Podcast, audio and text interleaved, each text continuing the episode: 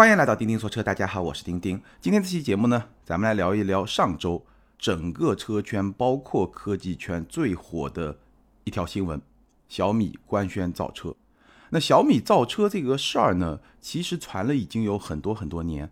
今年二月的时候呢，已经有非常非常确凿的内部消息传出来，小米要造车。但是呢，小米的态度一直很扭捏，没有没有，不要不要。不过呢，就在上周，雷军。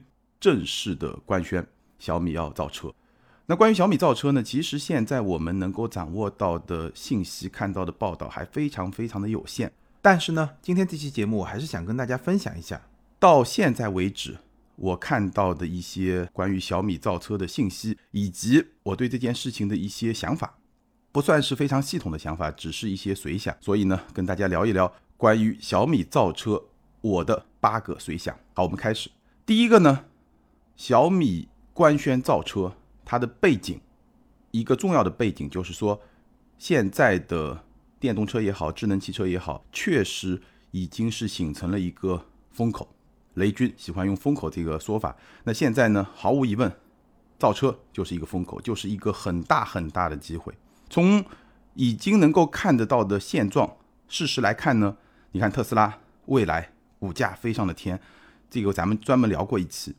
所以呢，电动车的赛道，这个投资圈喜欢说赛道，电动车的这个赛道的逻辑已经得到了验证，这一点就非常非常的重要。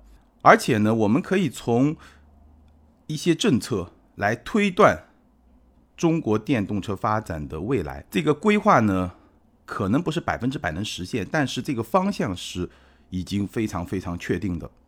二零二零年的十一月，就去年十一月。新能源汽车产业发展规划（二零二一到二零三五年）这个非常重要的产业规划发布了。那这个里面呢，说到了很多东西，跟电动车相关的。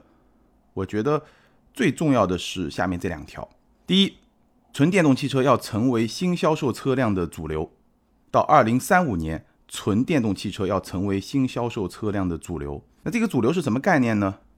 按照很多的预测，到二零三五年，中国市场乘用车的年销量大概是在三千到四千万辆，主流最起码也是一个千万辆的这么一个级别，这个应该没有什么疑问。所以到二零三五年，按照咱们国家的产业规划，纯电动汽车销量新车的销量应该是在千万辆的级别。第二，到二零三五年，高度自动驾驶汽车实现规模化的应用。那如果这个规划能够实现的话，也就是说到十四年之后，我们马路上就会有高度自动驾驶汽车比较规模化的应用。所以这两点其实至少从政策、从整个产业规划的角度确认了十四年、十五年之后的未来，纯电汽车这个赛道是非常非常确定的。所以在这么一个风口面前，我觉得小米是不可能不动心的。事实上，雷军他自己就是未来就是小鹏这两家造车新势力的投资人，而这两家造车新势力在今天整个中国的造车新势力中也是非常靠前的两家。所以，雷军对于造车这件事情应该说是早有企图，只不过呢，他一直在看，一直在等，等他的风口的到来，等这个电动车的。大风口真正的到来，这一点就是非常非常重要的。从这个角度呢，我们也能够看到，电动车的风口到来之后，那小米肯定是要入局的。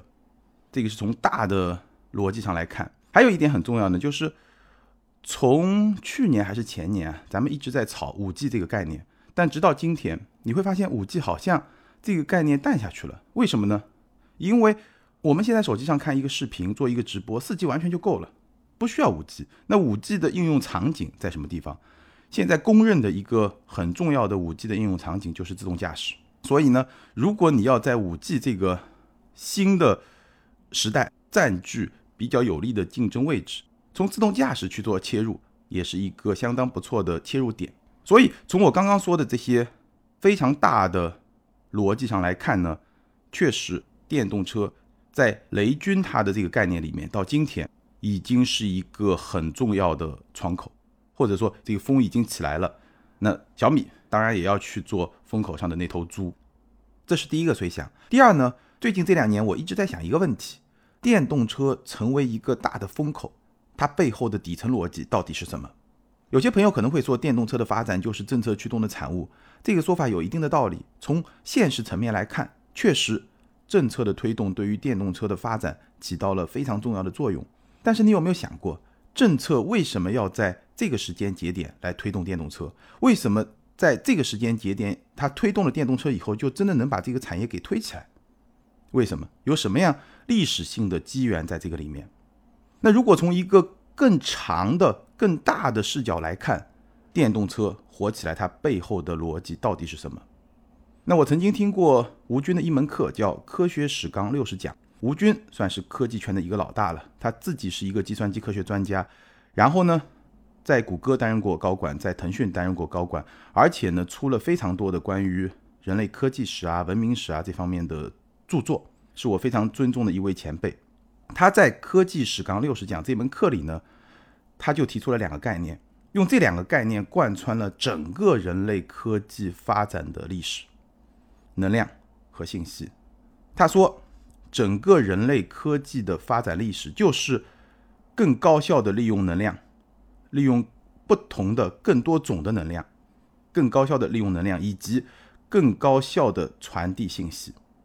那具体内容我就不展开了，有兴趣的朋友可以去看相关的书或者听他这门课。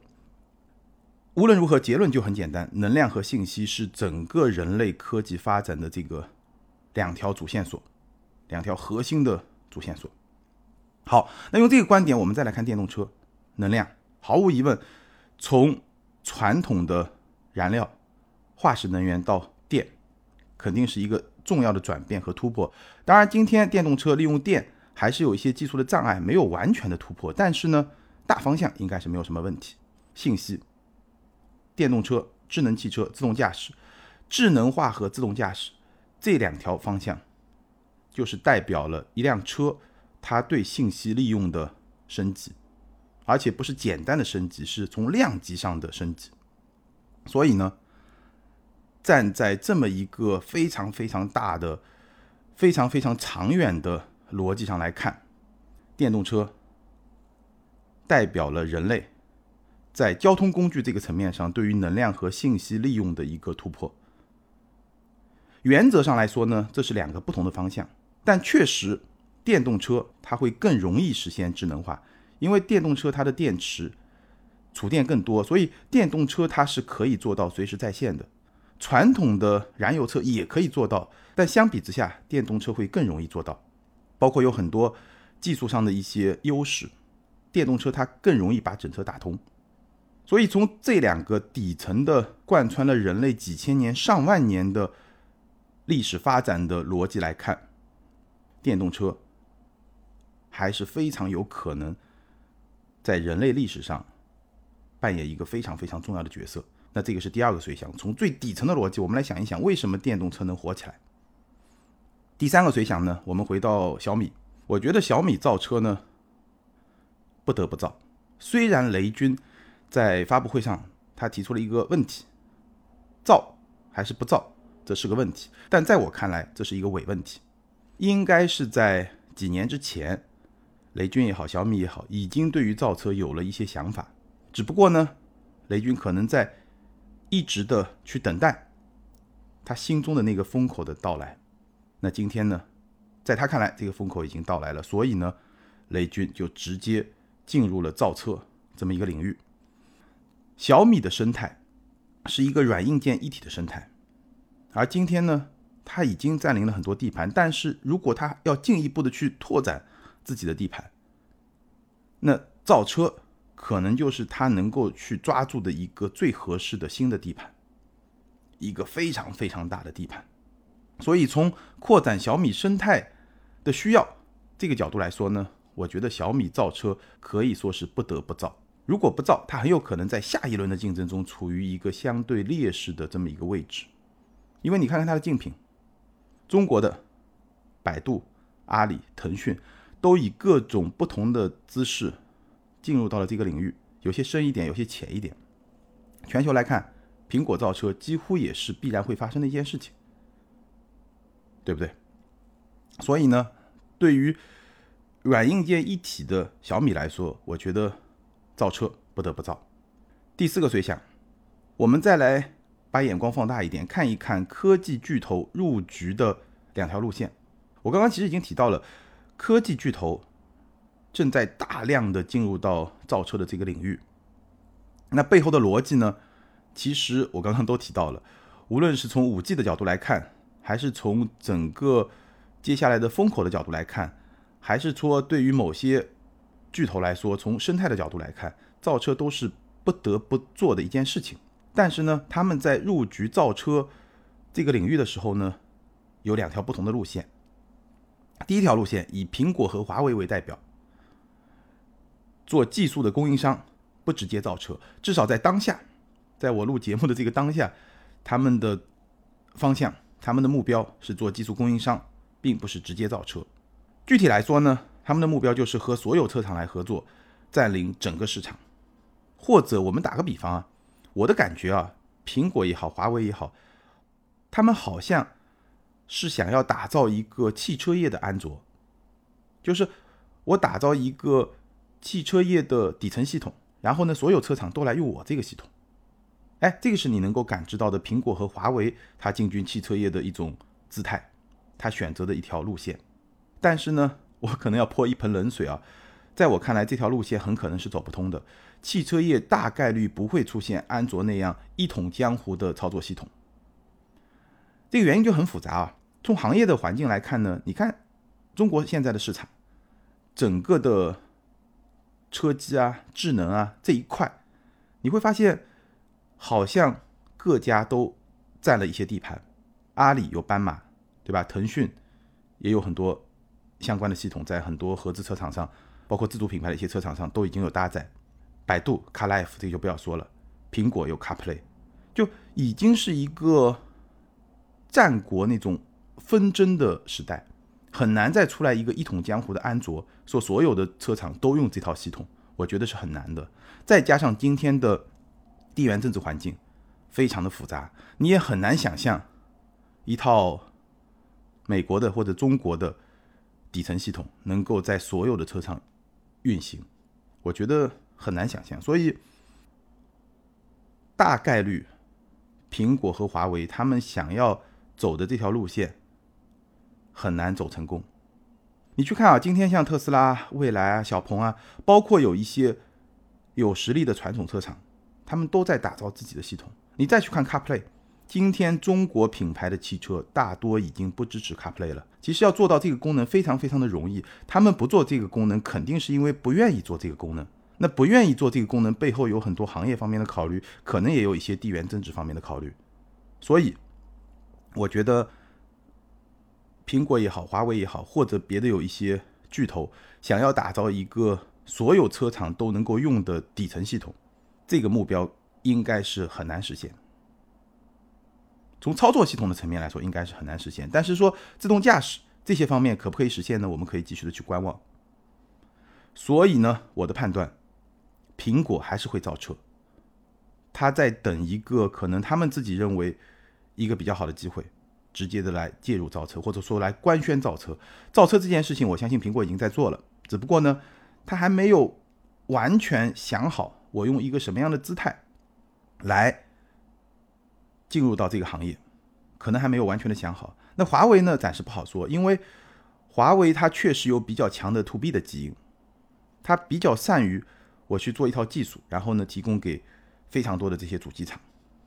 所以呢，苹果一定会造车，因为苹果它是一个软硬件一体，而且呢它的绝大部分产品都是 to C 的。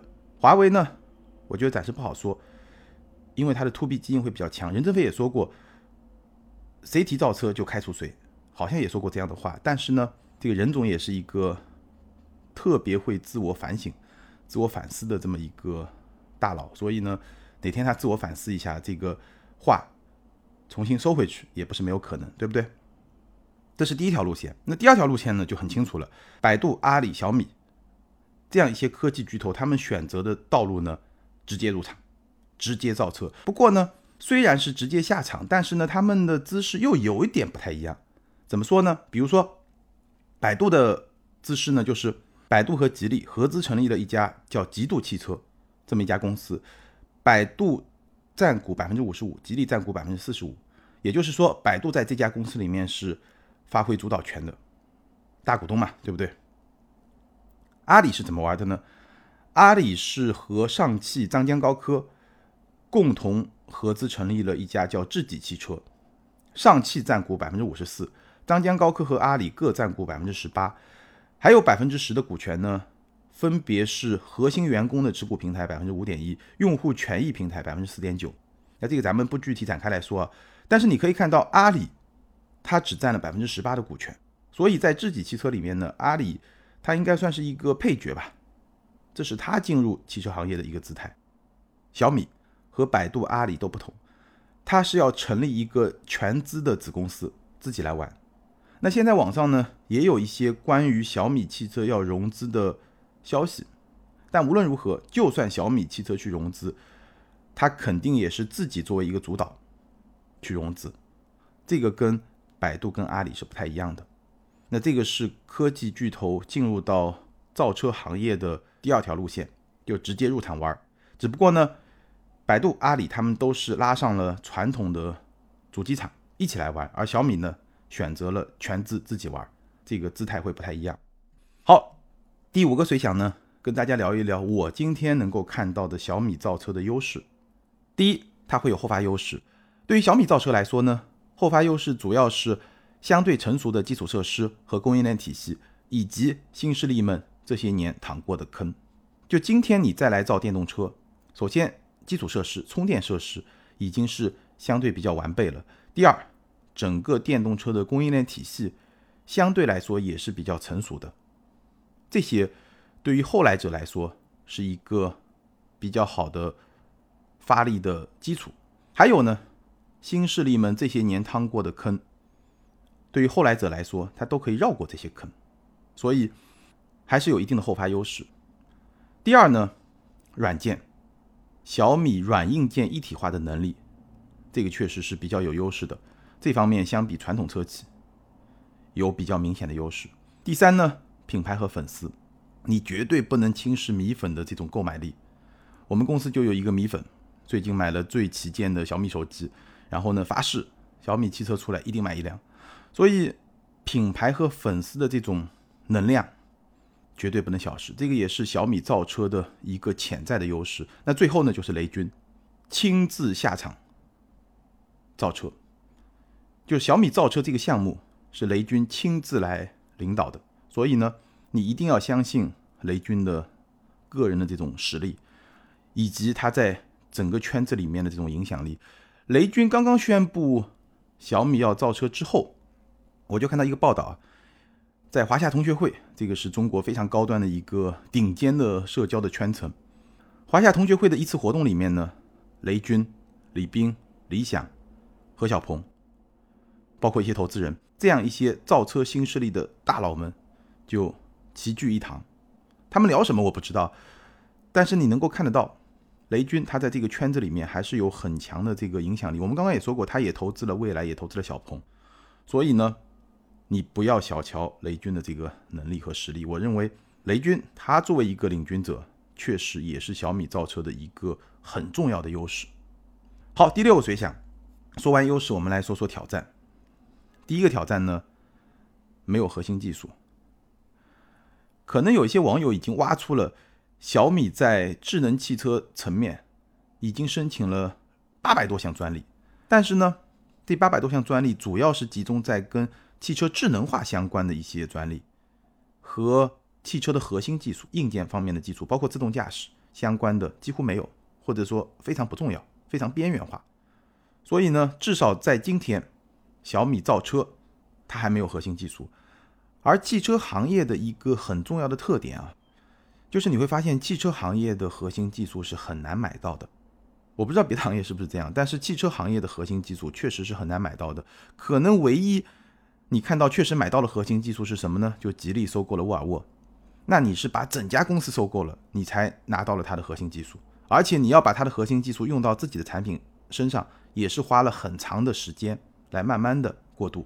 所以呢，没有核心技术我觉得这个会是小米造车的一个重要的挑战。第二，资金。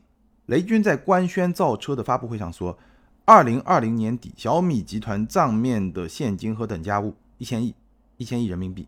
那这个资金量呢，相比那些造车新势力来说，确实是高的。但是呢，电动车的回报周期是非常非常长的，而小米作为一个上市公司。它自身是会有财务压力的，它不可能说我把一千亿都投进去，然后我不求回报，这个是做不到的。它是一个上市公司，它需要对业绩、对股价去负责。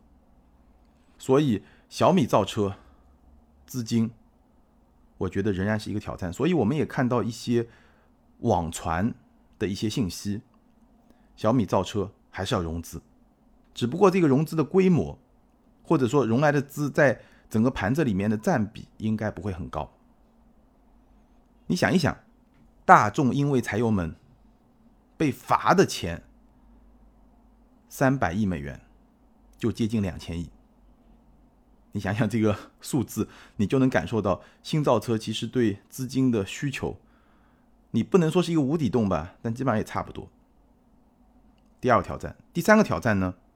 我刚刚提到了后发优势，但是其实，在造车这个行业，因为第一个挑战和第二个挑战，因为小米没有核心技术，因为资金方面的挑战，以及因为汽车业的复杂性，在造车这个领域，后发优势其实会比较的有限。什么是后发优势啊？我给大家举一个例子，大家感受一下，这个就叫后发优势。当年华为进军手机业，大概是在二零一四、二零一五那个时候，二零一六年。当时小米手机已经非常非常成功了，小米手机的开发人员两百人，华为二零一六年投了多少人呢？你可以猜一猜，我看到的数字一万两千人。二零一六年，当华为要全力进军智能手机行业的时候，它在人力上的投资是小米的六十倍，这个就是碾压的优势，这个就是后发优势。当你看到了这条赛道是可行的，是走得通的，并且当你觉得这条赛道对你来说有战略意义，那你的后发优势是什么呢？你的后发优势，第一，整个赛道的逻辑看清楚了；第二，资金、人才，六十倍，六十倍的投入打下来，直接就打出了一个头部的华为手机。这个就是后发优势，所以你能够看到后发优势，它要能够充分的发挥出来，它是有很多条件的，它跟资源相关，对吧？很多互联网的创业企业最担心的就是 BAT 入场了，你怎么办？因为它的资源很强大。但是呢，你看小米造车，大概很难以华为造手机的这种姿势来进入到造车的这么一个领域。大概很难，所以后发优势是比较有限的。第四个挑战，制造。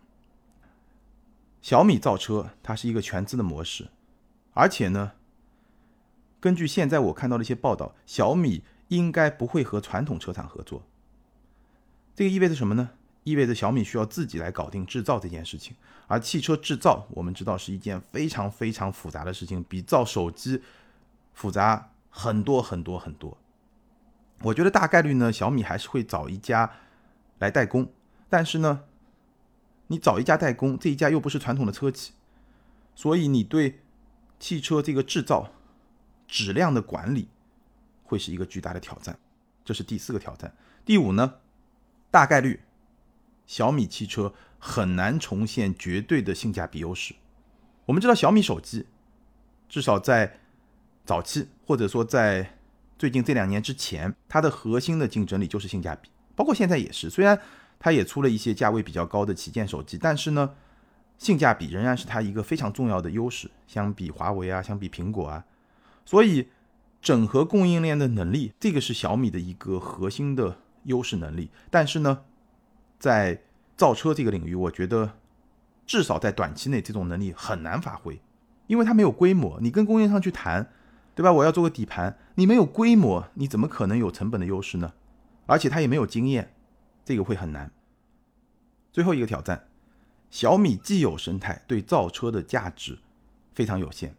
我看到有些报道啊，有些朋友在畅想未来呢，可以用小米汽车来操控家里面所有的这种小米的家居用品，包括别的一些小米生态的产品。